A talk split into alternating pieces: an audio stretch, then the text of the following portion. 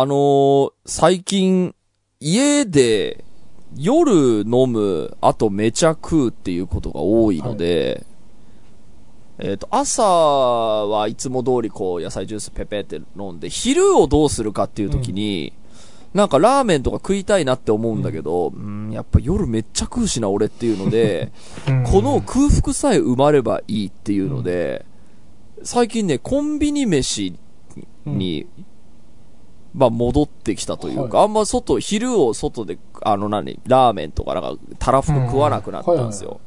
で、えっ、と、それの追い風になってる商品がありまして、コンビニに今売ってるベースっていう、ああ、あなんかあの、ああれね。パンはいはいパン、はい。パンね。はいはいはい。れはどうでしょう？商品表示的にはめちゃめちゃ、あのー良いイメージがあありまして、まああれ1個食うだけでだいぶ、だいぶお腹がいっぱいになるので、まあいっぱいになるというか、まあ2時間ぐらいは全然稼げるので、うん、うんあとはまあちょっと、えっ、と、空腹をちょっとなんとなくこうごまかしながら家に帰れば、大いに飯食えるみたいな感じになっています。なるほど。田代さんはどうしていますか？最近食生活。俺結構普通に好きなもの食べてたら太ったな。あ、太った。そうか。いや、だからさ、年取ると、まあ、なんか普通に、ほら、夜の暴食俺超すごいから、はい多分内臓脂肪とか年に合わせて多分増えてんだああよ。まあまあ。まあだから多分あんまり良い、あの、体のつき方はしてないだろうなとは思っているときに、このね、ベースブレッド、これ多分天下取りますね、これ。これすごいですよ。まあでもね、一しばらく前から話題のあれだよね。今コンビニでやっぱこう、そうねコンビニで売るようになったらねうんめちゃめちゃ売っています、今。はい、パンとして。で、味がね、俺だから味はそんなに気にしないから、それでおい、あの、まずくないし、一食に、美味しいよねそう、うん必要な栄養素は全て取れる多少。コスパと、コストが高いの？あ、でも高いかも。200何歩するかな、確か。まあまあ、個ででも別におやつ買うのだってそんぐらいする。うん、で300円前後だったかな結構するんですよ。うんでも、うん、だから俺的にそんなに困らないし、それとなんかあの、ちょっとヨーグルトみたいなの飲みゃ、あの、大体それで昼飯にはフィーンでうんいや。俺思ってたより安いわ、それなら。あ、本当？あとね、今ね、ネットを見ると、一食344円って書いてあるから、ごめん、もうちょっと高いかもあ。、そうか。ちょっとごめんなさい、俺わかんないけど。いや、なんかほら、弁当がさ、だいたい500円前後でしょ？はいはいはいあの、だから、その、弁当を食うほどじゃなく、うん。小腹を埋められて体に悪くないんだったら、まあ300円ぐらいだったら、まあうん妥当かな。いや、ちょっとね、商品表示的にもすごい、こう、夢のある、うんあの、商品表示をしているし、栄養素の、こう、数字が出ているし、はい。悪いもん食ってる気がしないのがやっぱ一番いいね。そうね。うんなんかさ、ほら、今まではさ、コンビニでちょっと食べるっていう時にもさ、うんあの、ファミチキとかさ、はい。あの、うんおにぎりとかさ、あとは、まあ、あの、砂糖がめっちゃ入ってるパンとかう、ん。なんか、コンビニでちょっと軽食とはいえ、あの、ラーメンよりはマシとはいえ、なんか、あんまりいい感じしねえなっていうのが、うんあの、ベースブレッドによってね、今、罪悪感があんまないので、う。ん、すごくね、助かっている。なるほどね。やっぱ、健康を考えたときに、俺さっき田淵くんが、味俺そんなにって言ったときにうんうんうん思ったんだけど、うん。俺がその最近太った理由の一つにね、やっぱりね、味が美味しい方がいいなっていううん、のがあって、そうな。で、まあ俺料理するじゃない？で、例えば鶏の手羽元をさ、圧力鍋とかで煮てさ、うんあのーもう、軟骨まで食えるわけよ。うん。はいはい。で、さらにその、チキンスープがいいの出てるからさ、うんそれで、なんかその後、なんか麺を茹でてチキンスープにしちゃったり、うん。で、さらに残った分を翌日炊き込みご飯にしちゃったりするわけだよ。うん。で、まあ、まあもちろんチキンから出たあの、結構過剰な油は捨てるんだけど、う。うんん。それでもその、もうすべて無駄なく食べきろうっていう中で、うん。鶏の手羽元プラス、ラーメンプラス炊き込みご飯食ってんだよね。すごい。まあ2日ぐらいに分けてだけど、うんまあ、こういうことしてればまあ太るなっていう。そうね。いや、だから、俺、今日、この間、その仕事先の人に、うんその、話して、そうベースブレッド食食ってんすよっていう時に話した時に、自分でポロって出てきて、うん。おって思ったんですけど、じゃあ昼にラーメン食うか、ベースブレッド食うかで、うん。えっ、と、ラーメン食って満足するやつって俺だけなんですよねって言言ったんですよ。えっと、だから、ラーメン食って満足するのって俺だけだから、うん。だったら、ベースブレッドで良くないですかっていう、ちょっとよくわかんない理論を言ったんですけど、でもなんか俺の中ではそういうことなんですよ。ここでラーメンを食って満足するのって俺だけだなって思うと、はいはい、はいはい。なんか、じゃあコンビニでベースブレッドでいっかっていうなるほど感じになってきたよねう。んはすごいねい。ね、ちょ、これで世界変えると思います。俺コンビニで買えるようになったら、うん。だからやっぱ家でやっぱりこう、やっぱ取り寄せ文化もこう、豊富になってきても、家でこう 食う飯がうまい、うまい。取り寄せ最高男になっているので、うんはい。あ、そうだ、あとごめん、話変わるけど、はいあの、なんとかおじさん問題あったじゃないですか。はいはい最近僕口癖になってるのなんとか男なんですよ。おうう。うんん。レジ袋いらない男なんでみたいな。これはどうなんでしょう、男だったら。スパイダーマン的なね？雲男的なね？これはどうでしょう？だからなんとかマンっていうのと一緒ですね。そうねいやだから自分に対して言ってる分にはまあ間違いじゃないし別にいいんじゃないの？はい、さあ、ということで今週も始めます。はい、田代智和と田淵智也のタッチレディオ。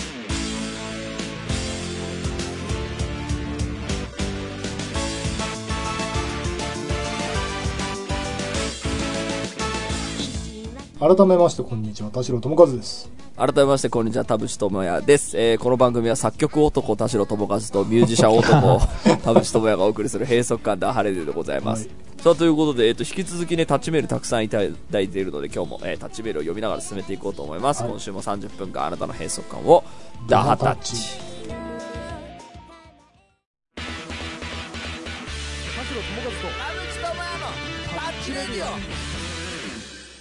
さあ、えーっと、まあ、先週の恋愛メールだったり、まあ、先々週もなんか進路のメールもすごい多いもんね。そうね。そういうの以外になんかねえかなと思ったんですけど、えーっと、タッチネームめぐみです。えー、田代さん、田淵さん、デラさん、ダハタッチ。ダハタッチ先日、ツイッターで文学賞受賞の女性作家が、男性3人と授賞式で判明したとの記事を見ました。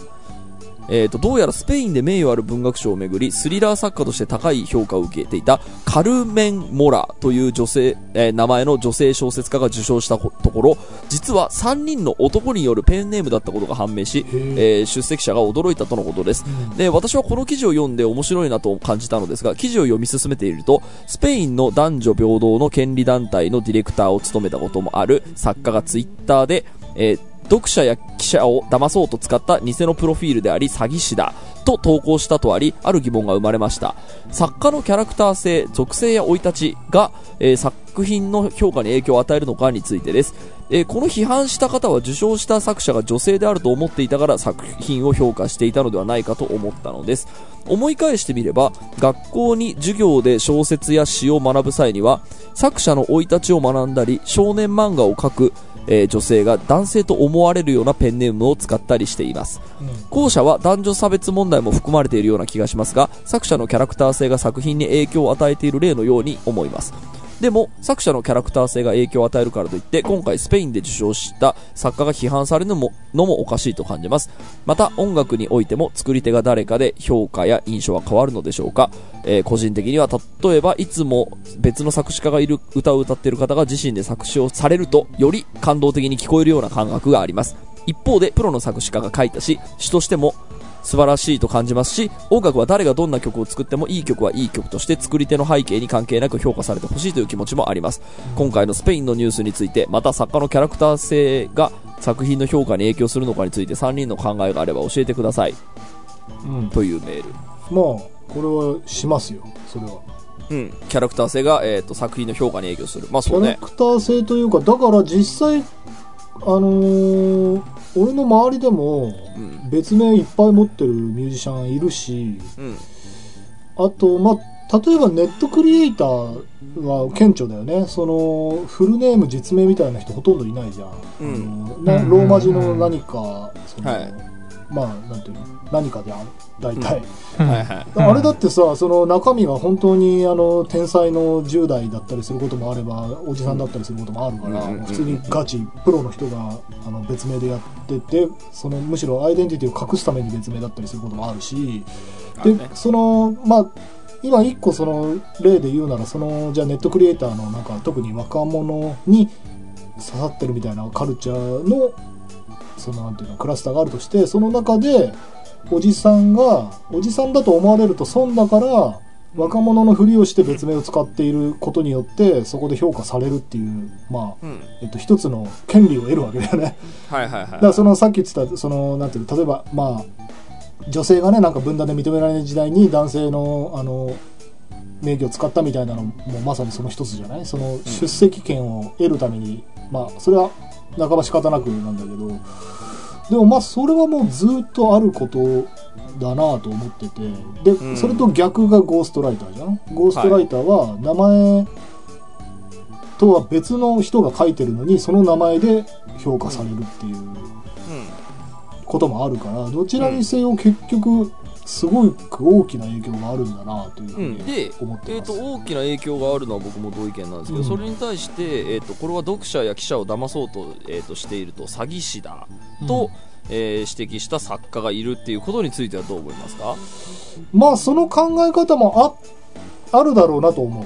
それが間違いともなんか正解とも言わないというかそういう考え方もあるよねっていうそうで気はする。すね、だからあのーここれがだからねその世の意見だみたいなのは僕は違うとは思うんですよ。う、ん。うんでこの考えが古くねって思う気持ちもあるし、まあ、とはいえでもそう思う人もいるかっていう気持ちで僕もだから真ん中ぐらいな、そうだね。うん、感じなんですけどな,、うんん、なんでしょうかねその戦略として、えー、と女性の名前を使って、えー、とやるっていうのは別に禁じられてないからこれがだから女性作家賞とかだった時にはさうん。なんかそれはちょっとなんかルール違反じゃないっていう、まあだからそこもあれだよね、そここそまさに今のこれからの時代に問われるセクシャリティの部分だと思うんだけど、うんスポーツの方がまだわかるんだよね。その体格差みたいなところでさ、まあ、男女混合の例えば格闘技とかあったらなんか女性死にそうだなっていう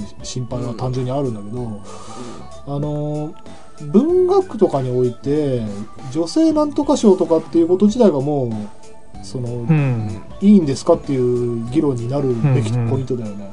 まあそうだ。ああそういうのって結構あるんだっけ？あんま女性なんとかして俺そんなに知ないわかんないけど、でもまあ、あの、なんだろう、女流なんとかみたいなのはなんかあるよね、言葉として日本でも。あの騎士とかね、うん、そういうのはまああるけどね。そう、そこら辺がなんか議論の主体に今後はなっていくような気はするんだけど、うん。だから騙された的なことで言うと、男女で騙されたっていうのは、まあ、それはさっき言ったそのゴーストライターに近いかな。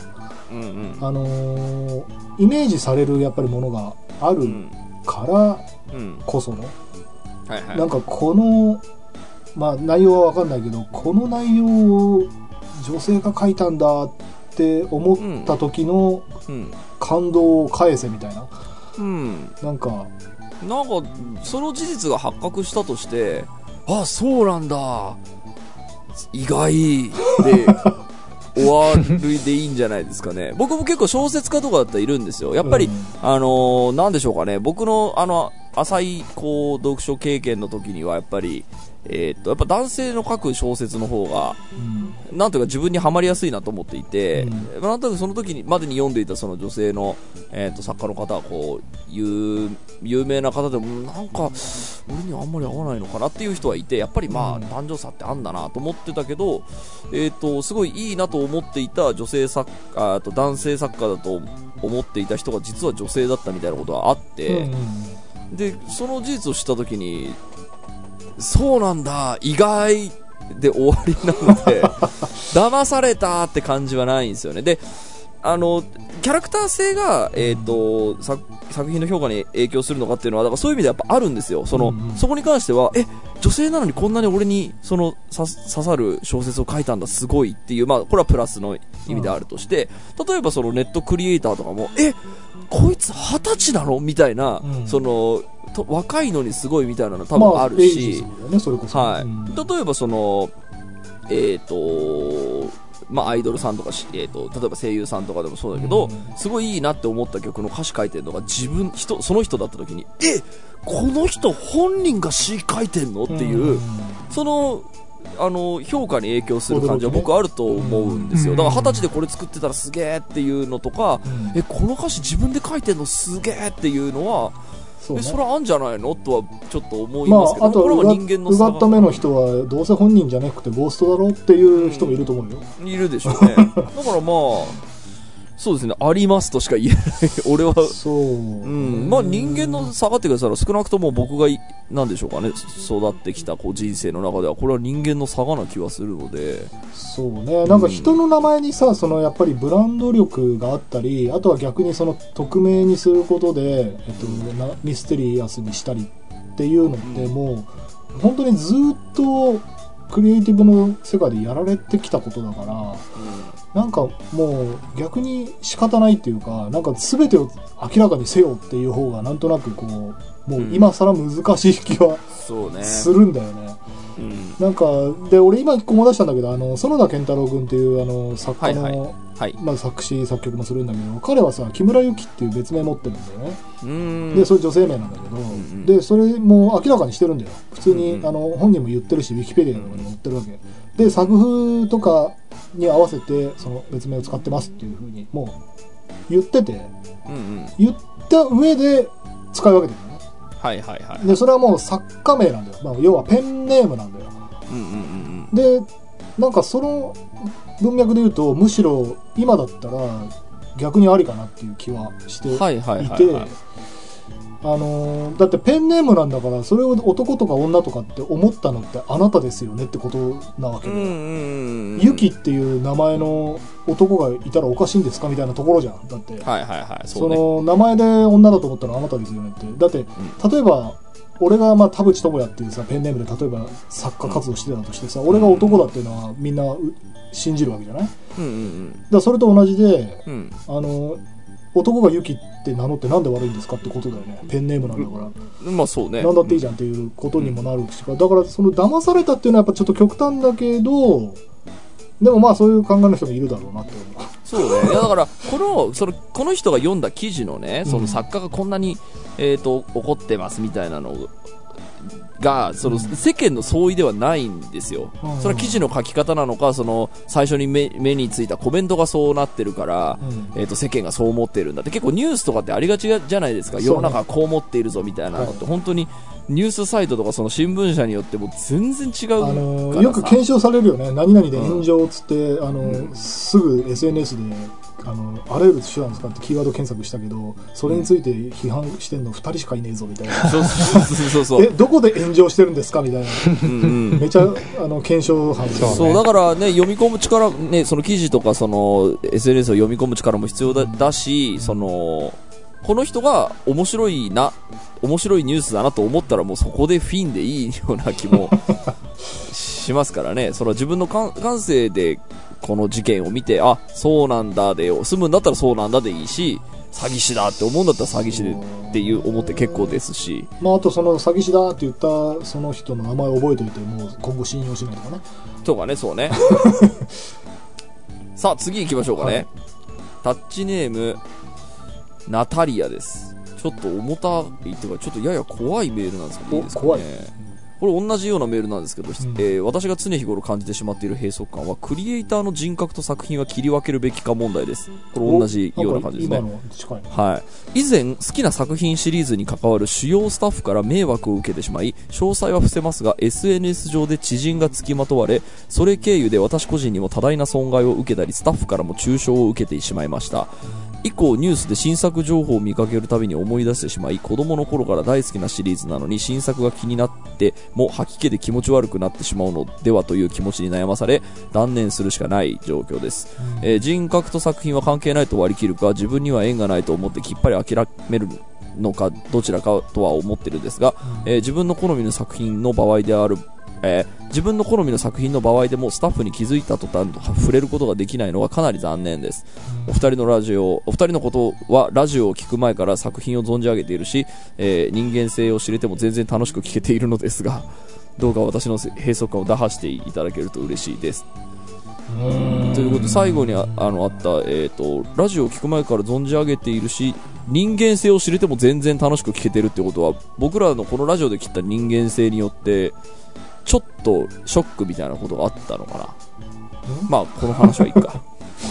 だから作品との乖離があんまないってことじゃない？我々は。あじゃあいいのか。じゃあここはじゃああとタッチレディオを聞いても2人の曲は嫌いになってません。ということはあの乖離がないってこと。だどうですかこんな怖いメールいやだこれだってもうこんなことされたら嫌いになるじゃん。そんな二度と読まないってなるじゃんそんなの。そのこれ無理じゃない？この後読むの無理じゃない？そうだからまあこれは個人的にやっぱ個人的なもうトラウマだからどうしようもないよね。そうでなんかそので自分の好みの作品がって言ってるけど、こんなコンテンツ溢れてんだから他にもあるある好きなやつ多分あさったらいいさそんなの。まあそうね。他を見るっていうことがいやこれは直視できないでしょだってそんなの。まあだからそのさっきの話で言うと要は MeToo の被害者がその人の新作を見るっていうのはねそれはまあねこの このメール読んでそんなの関係ない。自分のなんかあなたが作品が好きならその先生の作品も読みなさいみたいなこと言う人いる？そう。いやだからまあ吐き気ってそのトラウマっていうか PTSD っていうかさそれってあの段階を経てあの少しずつ緩やかになる場合ともうずっとダメな場合とあってとりあえずしばらく遠ざけておくっていうのがまあ正解なんじゃないのかな、まあそうね、うん。でその知らないうちに SNS とかでうっかり目に入っちゃうことがまあきっとあるだろうけど、まあ、ミュートワードとかにするっていう手もあるだろうけどそういう時にまた吐き気がしたらまあまだダメってことだから、まあ、まあしばらくとにかく遠ざけとにかく遠ざけ遠まくる、ね。まくる。というか。そうだね。とりあえずは距離取った方がいいよね、ななんかありますか？デラさん。この。うーん。まあこれはそのね PTSD じゃないですか、うん。完全にね、まあ完全にトラウマなのでうーん距離を置くしかないでしょうそうね。でもまあなんですかね。距離を置く。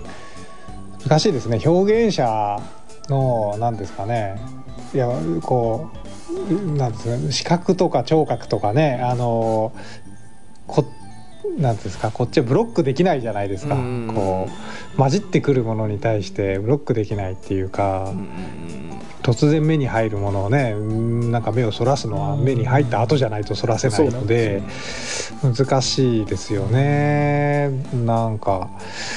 いやでも本当これこれこそ心療内科行くとかねそうね。本当に医者案件じゃないですか。ねえそれはそう刑事罰も負わせられるぐらいのものですからね。医者案件もそうだしうん。いやでもそのやっぱ片っ端からミュートしていくのも一つのそうね。方法ではあるよね。そうね。さあ次行きましょうかね。うん。はい。そうねそうですね。さあライトなメールが来ました。えー、タッチネームウニが食べられないです。はい。えーマッチングアプリでの恋愛について、えー近年急速に普及してきたマッチングアプリについてご意見をお聞きしたいです。私は大学生の頃までは同じクラスや部活の人とそれなりに恋愛をしてきました、えーしかし社会人になってから異性と出会うという機会が減ってしまいました、それを友達に相談したところマッチングアプリをやりなよ周りもそれで付き合った人多いよととにかくお勧めされました。私自身マッチングアプリは同じ趣味の人とつながりやすいなど利点もあることは理解しておりいいかもと思うのですがどうしても将来結婚式など慣れ初めを話すときにマッチングアプリで出会いましたなどというのは気が引けるしなと余計なことを考えてしまい手が出せずにいます、えーマッチングアプリでの出会いそこから先へ発展することに関してどう思いますか？ぜひ教えていただきたいですという。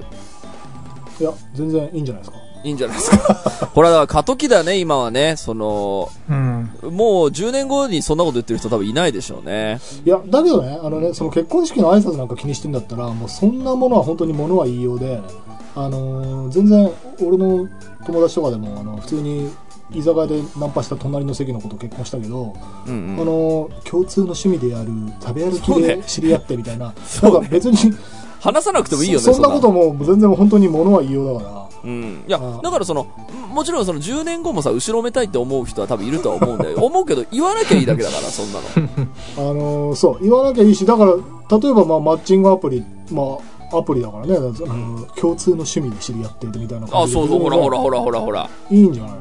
なんかその利点がもう分かってんだから、あとはやってみて悪いとこ見つけりゃいいいいだけじゃないですか。そこはもう飛び込んだ方がそう。あのー良いよあとねよく言われるそのネットでの出会い危ないんじゃないとかそんな素性のわからない相手と会うなんてみたいなねそれもちろんそれはそれであるんだけど、うんそれはあのー普通に出会ってもあるうんうん いやだから例えば同級生がね実はなんかマルチあの仲良くなって半年後にマルチの営業してきたとか、ううんん。全然あるから、その信じてた人と違ったとかねあの実はごまたかけられてたみたいなもう話え無限にあるから、うん。リアルで知り合ったって同じことなのでうん。そのなんか変な夜中に裏道で初めましてで会わないとかそういう基本的なことを守れば あのまあ大丈夫なんじゃないかなっていう。そうですよね。うんこんなんもう、いや、ぼ、僕はだからさ、こういうのをほら、立場上多分やることないまま一生終えそうだからそうねさ。あったらあーってなるもんねいやー、これ楽しそうじゃない？だってスワイプスワイプで、何？その、興味が合う人が見つかるわけでしょ、うん。もう友達とかでも探したいもんね、だって。あそうね。ね確かに。寺さんとか、あでもこうけご結婚してる二人には何も、何も言う前だけど、いや、結構、あの、友達とかで、あの、結構それ、まうん。いやあの、うん。Tinder とか結局、うん。あのーブランディング的にもあんまりこう出会い系に振ってないですよね、うん。最近いやそう。なんか、あのー同じこと同じ趣味を一緒にやりましょうみたいなやつを気軽に探せるあツールですという。そうですよね。あのーなんか単純に単純に出会いの一つのい一個の、うん。えールルートというか。だからその僕の知り合いも結構だから40とか代の人があの単純にその世代の違う人と,、えーと話してみたいっていうので、うんうん。そうね。それを探しにこう。恋愛目的ではないのだっていう前提でそのマッチングアプリを使ってたりするのでで、うんそれもマッチングさえ合えばいいわけじゃね。私も話したいですってなれば話はいいだけだし、そうねうん。それ結構やっぱテクノロジーとしてはすごい面白そうだなとは思いながら見ているよ、まあでもこう難しいのはやっぱ男性と女性って全然こうね、あのー力もう物理的に力が違うとかね、うん。あのーこっちは気楽にできるけど向こうはやっぱりそれなりのリスクを感に。じてしまうというか、まあみたいな話もあるので、なかなかあの、えー気軽にやりましょうっていう話にもなかなかならない、まあできないか。とは思いますけどね。で。もやっぱりその社会人になるとって今なんかもう飲み会もこの後ねそんなねえだろうからねえだんだんこれどうやって人って出会っていくのっていう時に人と出会いって難しいですね。ねえどうなっていくんでしょうね。まあまあうんなんかうん都会って何年かに1回なんかそういうこう運命的ななんかがね出たりするもんなんじゃろうじゃろうかなとは思いますけど。そうね。でもまあ時代に合った新しい出会い方が生まれるだけなんじゃないの？えらやるだけやってみてほしい。なんかだからもうタッチレディオにメールを送れると思ってやってみてほしいね。これでなんかあの面白いことあったらタッチレディオにメールくれれば会わずに済むこともできるわけでしょ？だってあのまあそうでしょうね。危ねえなとうん思い、思えば。だからそのまあそれこそオンラインでまずは話してからとかって普通にありあそう。そうだそうよね。だから昔でいう、あの文通相手募集みたいなあの雑誌のなんか告知欄みたいな感じでさ普通はいはい。にネットで知り合うは知り合うけど会うところまで時間をたっぷりかけるとかそのなんかね、し共通の趣味なんかあるんだったら情報交換からとりあえず入ってみたいな、うん。でも別にいいんじゃない？のゆっくり時間をかければ、そうね。いいと思います、うん。はい。ということでありがとうございました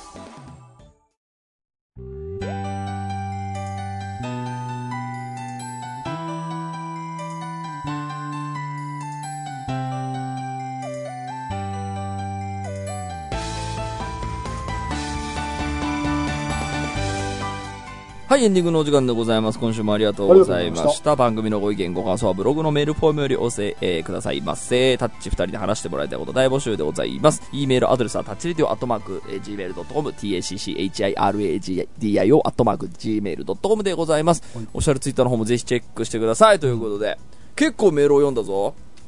先週もあの読まないだろうと思っていた恋愛のメールを3通そのまま読むことになったし。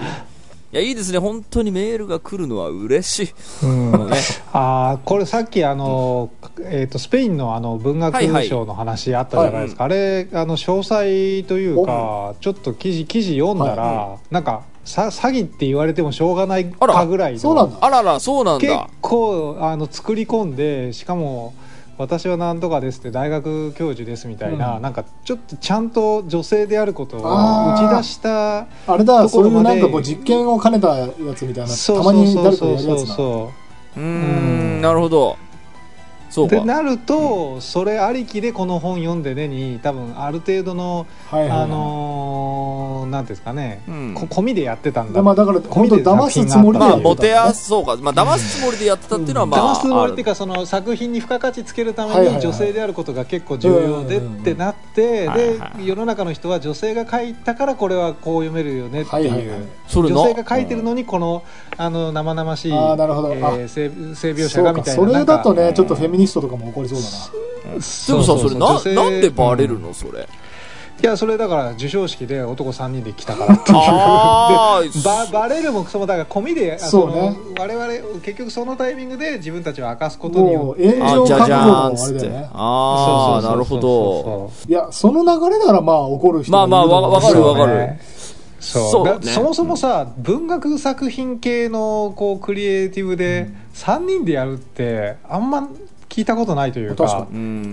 一人だからプロデュースチームじゃないですか、そう3人だと。一、人が執筆してブランディング誰かがやってなのかその分担は分かんないけど、うんうん。でもちょっとその3人でやることも少し珍しいし。でもあのディズニー映画のスクリプトライターみたいにねなんかもうまあ、ごす5人とかで書いてるあそうか。まあ確かにね、そう共同脚そう本というかそうそう3人美味しいところを複数でやるか、うんそうかそうか。あそういうことか。まあそれならあり,、うん。あり得るな。まあまあでもとにかくその作品にちゃんと影響がある形で女性であるということをやってそれはもうたみたいな。わざとだね。